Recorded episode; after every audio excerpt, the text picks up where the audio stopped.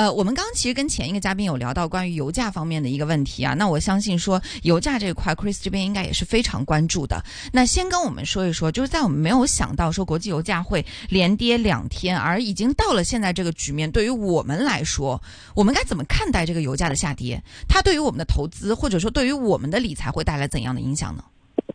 呃，如果提到油价的话，其实它那个呃油价其实之前一直在一个一百二十块钱的水平，现在就已经达到就是八十五块钱以下。我们呃觉得那个油价其实往下那个。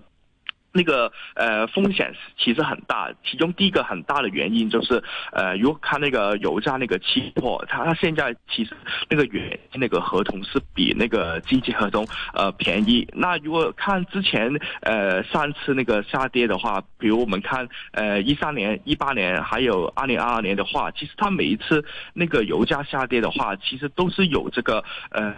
期货远期合同比呃近期便宜这个情况，如果我们看那个油价那个现货价格，其实呃现货价格呃我们如果是看最近三个月的话，它是上涨了不少。但是如果看那个期货价格的话，其实呃跟那个跟那个呃跟那个同期比的话，它没有上涨很多。所以其实现货价格是跑赢很多期货价格。如果呃从那个差距那个水平的话，其实是二零零八年。年以来最长那个水平，如果是其他的原因的话，如果我们觉得就是看那个呃，比如说是看那个铜价格，铜价格现在最近一个月已经在那个大型一个趋势里面。如果看其他那个大地饼，比如说那个玉米的话，它其实现在也在那个收成期里面。所以其实这三个原因，我们觉得那个石油的价格有那个下调的空间。如果我们看那个欧减产的话，其实呃，它昨天出了减产那个新闻，但是对油价也没有太大那个刺激的话，其实我觉得那个七十块钱的话，呃，就是油价有机会去到七十到八十块钱那个水平。嗯，哎，其实拿这个油价跟现在的这个期货方面来一起去聊的话，其实能够看出来油价下跌的一个情况哈。哎，那当刚这个 Chris 有讲到三个，一个是呃铜价也在下跌。第二个是玉米接近收成期，对于油价也带来了一定的压力。还有一个就是期货现货出现了这里面的一个溢价。那我想来问问了，这个对于投资来说，有什么样的一些板块我们是需要去避雷的呢？有没有？嗯。哎，如果说那个港股的话，其实呃，之前如果我们看追呃用港股那个恒生指数成分股的话，其实呃表现最好的话就是那个能源的板块，就是呃，比如说是中石油啊，它其实一直都是表现刚刚也在讨论说中石油、中石化涨的其实还还是还是不错的，有点多的。嗯。呃，对，其实都就是，所以我们能源的板块，其实从能源板块也不是最近涨了。它如果从它是去年到前，它是前年开始上涨，这个能源板块是全球那个能源板块都上涨。但是现在如果看那个油价真的是回调的话，其实我们觉得，呃，港股的话应该要回避一下能源的板块。反而我们觉得，呃，不买能源的板块的话，其实可以买其他那些呃之前下跌比较狠那。它下跌比较深的那些港股的板块，如果我们落到就是可能一些呃基金那个投资那个主题的话，其实呃 ESG 的话，其实很配合我们现在讲那个趋势，因为 ESG 刚刚好就是把那个能源的板块就是去掉，它反而买更多那些呃互联网和买更多消费。那个板块，所以我们觉得就是现在，呃，看到很多投资者也把那个资金从那个传统那个恒生指数转到那个 ESG 那个板块去投资。我们觉得其中一个很大的原因，就是因为能源的板块的是未来那个风险很大，所以才有这个他们才有这个布局的。嗯，ESG 的这个跟这个相关的一些基金，可能跟能源相关，哎，这块儿大家可以去看一看哈，先可以看一看，看一看它情况如何，然后自己去做功课。这是这 Chris 给出的一个建议。那第二个问题想跟 Chris 讨论的就是关于这个美债收益率的情况了。其实最近这个美债收益率真的是涨疯了吧？我觉得对不对？那呃，也有一些专家分析了，就就给出了一些不一样的观点。有人说，当前的这个美联储其实是一个美债的净卖家。他说他是一个净卖家，然后就分析说美联储不太可能去放松一些啊量化紧缩的一些计划，更不可能去重新启动 QE 来救助债市。所以呢，呃。有观点出来了，语出惊人，大家很很惊叹的，就是说，他认为说，这个美股只有大跌才能够去救一个债市。那美股的股市这边和债市这边，我们到底怎么来平衡？包括，其实我知道 Chris 一直在关注的是十年期的利率呃持续的一个上涨等等，这些对于美国这边的呃美股这边会带来怎样的压力呢？嗯，对，其实呃很，我们也很同意这个做法。其实如果看那个十年期那个利率那个走势的话，其实嗯从之前就是从一九八五年以来，就是每一次它那个下跌的话，它反弹去到呃差不多一个标准差的话，它基本上那个呃美国政府或者美国联储局的话，其实都会出一些政策去呃可能从那个呃收紧。变成紧缩，那就收紧变成宽松。但是如果我们这一次去看的话，就是我们十年期那个利率看，它之前是一个标准差就会有有政策出来，但是现在的话，其实它是已经达到四个标准差，但是还没有这个呃还没有那个逆转那个趋势出来。所以我们觉得是很多评论就是说，那个美国美国政府可能明年就会从那个收紧变成呃。收紧变成宽松，我们觉得这个说法是呃不是很不是很有确定性，因为我们觉得就是如果它现在那个趋势还是往上的话，其实现在逆转，如果现在可能逆转的话，其实还是有一个比较早那个时期。我们觉得就是从那个呃就是十一月份会加多一次那个利率，但是是明年的话，我们觉得明年那个上半年的话，其实呃从改变那从那个收紧变成宽松那个机会率也不是很大。嗯，好，这是美股方面的情况。哎，那来，Chris 展开跟我们讲一讲美股这边。如果从你们基金流向、资金的一个流向角度来说的话，你们这边会更加关注哪些呢？哪些机会呢？现在美股，有听到吗？Hello。大风天，来，我们请这个 Chris 再来挪一挪，是不是现在哦三号哦已经是三号了，对，爱提示一下吧，对我们提示一下我们的听众朋友们，现在是三号强风信号现正生效哈。来，Chris，我们调整一下你的位置，再来看一下你这边的信号是否 OK。三号风球果然是有点威力的哈，一下子我们嘉宾的电话的这里的 signal 也受到一点影响啊。但是现在现在 OK 吗？现在好，现在可以了。现在 OK，不好意思，那个呃。美股的话，嗯，美股那些金融的板块，我们就是呃，从资金流上也不是太看好。但是如果从那个其他那些增长的板块，比如说是呃美股那个医药板块，我们还是看的比较呃看的比较好的。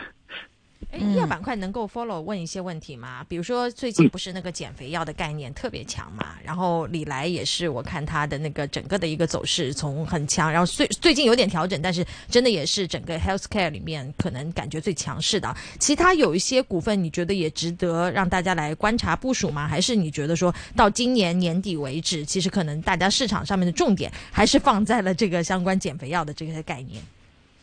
呃，其实减肥药的话，它其实呃，我们觉得这个是一个炒作那个主题吧。但是其实如果我们看，就是最近上涨那个呃医药股的话，其实看李来就是其中一个例子吧。它其实我们看到现在投资人就是去买那个医药股的话，他只买就是呃只有两个因素，第一就是只有买两个标准那个医药股。第一个就是呃他们会买的话，就是那个公司已经很成熟那些呃成熟那个产品，或者是有。已经有那些呃现金流可以带给那个投资者。第二的话，就是那家公司其实它呃从那个估值的角度来看，就是呃不是太便宜，也不是太贵这个水平。就是因为为为什么这样讲呢？就是以前其实如果我们说两三年前如果炒美股那个医药股的话，其实很多投资者他会针对一些就是那些创新药，就是还没有那个呃盈利，或者是未来就是有很多那些呃很多那些发展那些医药股去买。但是现在的话，就是。呃，我们感觉应该市场那个比较保守，就是他们只买一些呃现金流比较好，还有就是那个呃产品比较成熟那些医药股。我们看港股那个情况也是怎样？我们看港股那些医药股，比如说就是呃我们说就最近呃涨得比较好的话，其实也是那个呃比如说呃亚明生物，就是和黄医药，还有就是那个康方这几家公司都是。有很强劲那个现金流的医药股，但是反而其他呃，比如说是呃呃，比如说是新达国际的话，其实它那个因为它那个公司那个产品那个估值不是很稳，所以。呃，投资者也没有太多现金，就是没有太多交易去那边去做，所以我们感觉现在那个我们觉得就是呃，减肥药是一个概念，但是长期来看的话，我们从那个分析的框架，我们也可以怎样去做那个参考吧。嗯，减肥药这一块，今天还在跟一个投行的朋友在聊，说他他就确确实实在用，不过他已经在用了，三个人同时在用，用了就不能够不用了，你知道吗？啊，好吧，他跟那个高血压药一样，就吃了就不能再吃。仅供聊天哈。我天哪，这个对这个他以身啊帮我们试验这个减肥药有多成功了，只能是。对对对，真的是投行的朋友在在做这个事情，真的是三个月的成果还是不错，但是对成果非常不错。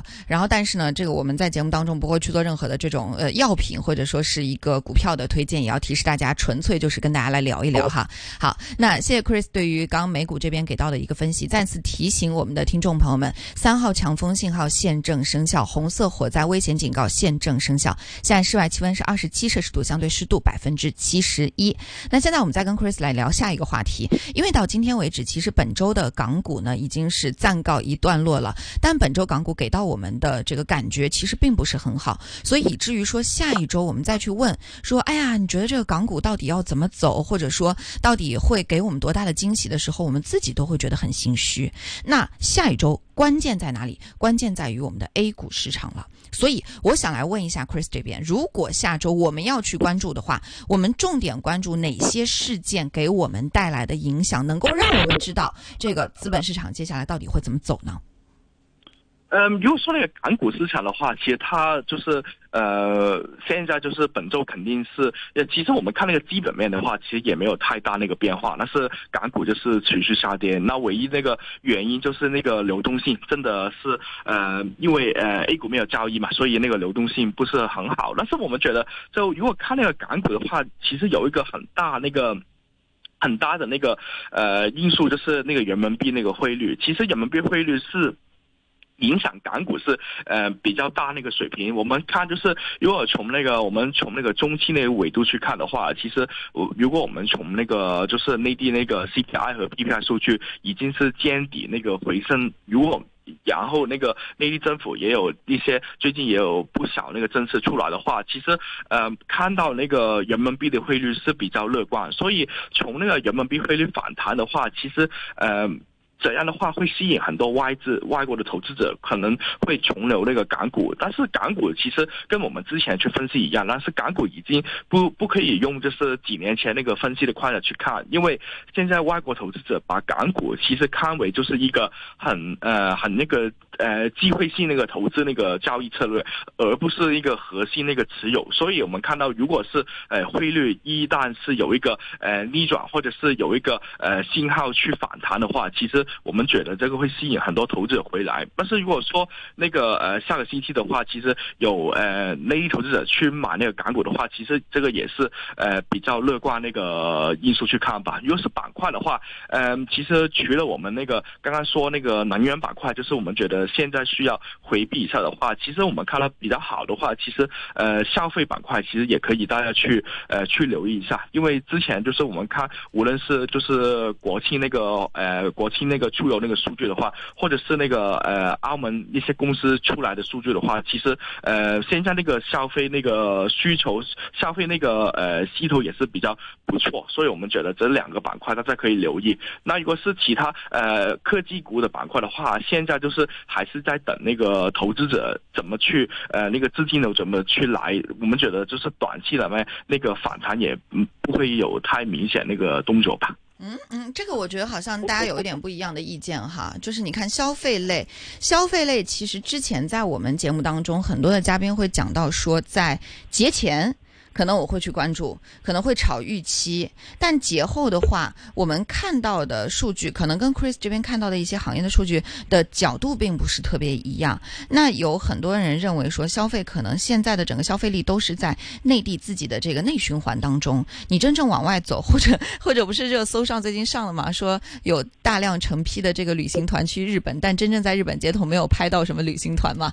就这些数据，我们怎么去甄别？另外呢，就是你你所说到的消费，主要是哪些消费领域、消费细分领域？比如说，是不是澳门这边可能我跟这个博彩相关的、跟豪赌相关的啊？我们后面可能能去关注一下。而对于消费，就是这个大范畴当中，我想听一听你们可能从资金流向、从基金的角度，可能会关注哪些更多的细分呢？OK，呃，如果说那个消费那个板块的话，其实，嗯，之前我们又分几类吧，就是一个是呃，一个是必需品，一个是非必需品。其实之前有很多资金是买一些是呃必需品那个那个行业板块，比如说是呃那个食物，比如说是那个调味料那些公司。但是其实如果从那个估值的角度去看的话，其实那个非必需品的那个公司，其实它那个它跟必需品那个估值那个它那个变化，其实我们觉得还有一。一部分的那个呃一部分的反弹，因为我们说就是，比如说是最近那个李宁那个公司，嗯。它其实是呃港股是下跌里面就是最呃十呃十家公司里面最最大的其中一只，所以我们觉得那个如果是那个市场反弹的话，就是呃人民币回来，也就如果下周那个呃内地开始开开始那个呃反呃那个资金回来的话，我们觉得这相关的板块是比较不错，那个有那个信号。但是如果说那个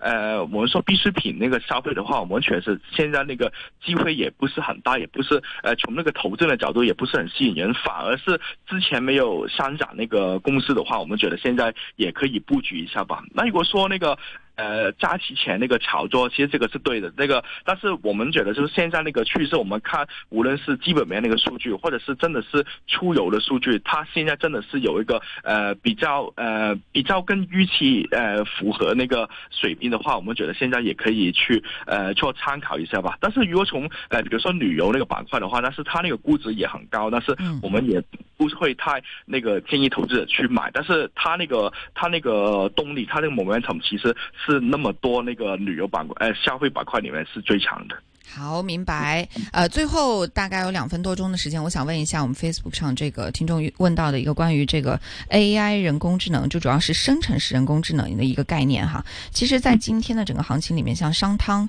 呃，它涨幅是接近百分之七的。而最近呢，像呃这个富达、施罗德还有安联等等，呃，知名的这些资管公司，其实都发表了对于市场看法，而且特别是人工智能这一块儿，都是重点关注的啊。包括说之前我们节目当中经常被提。提到的像英伟达等等等等，那对于人工智能这一块，接下来你是怎么看的呢？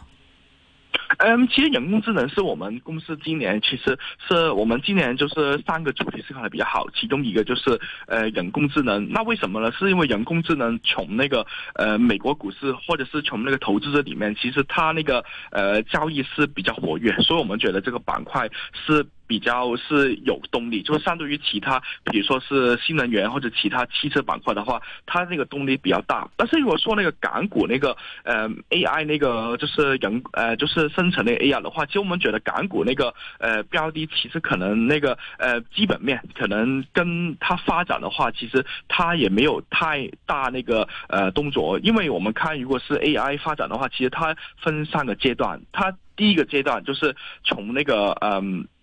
第一个阶段从那个开发开始，第二阶段就是从那个硬件开始，第三个阶段就是从那个软件开始。所以我们现在已经是第二到第三个阶段中间。那如果说未来的话发展，如果我们参考可能之前云端或者是参考呃那个呃智能手机的发展的话，其实最后呃 AI 人工智能就是嗯 AIG 这个板块的话，其实呃。做软件那个公司其实会跑出，但是现在的话，我们呃就是也没有太多的数据是哪一家公司呃就是哪一家公司可以把这个市场可以拿得很稳，就是呃哪一家公司可以变成以前那个呃 Google，我们现在也不知道，但是我们觉得呃机会率也很大是在美国的公司，但是内地的话，我们也看到是一直在发展，但是如果那个从那个钱的角度，其实我们呃也是看到投资者那个情绪还在，但是从那个基本面角。角度，我们更偏向于是做那个。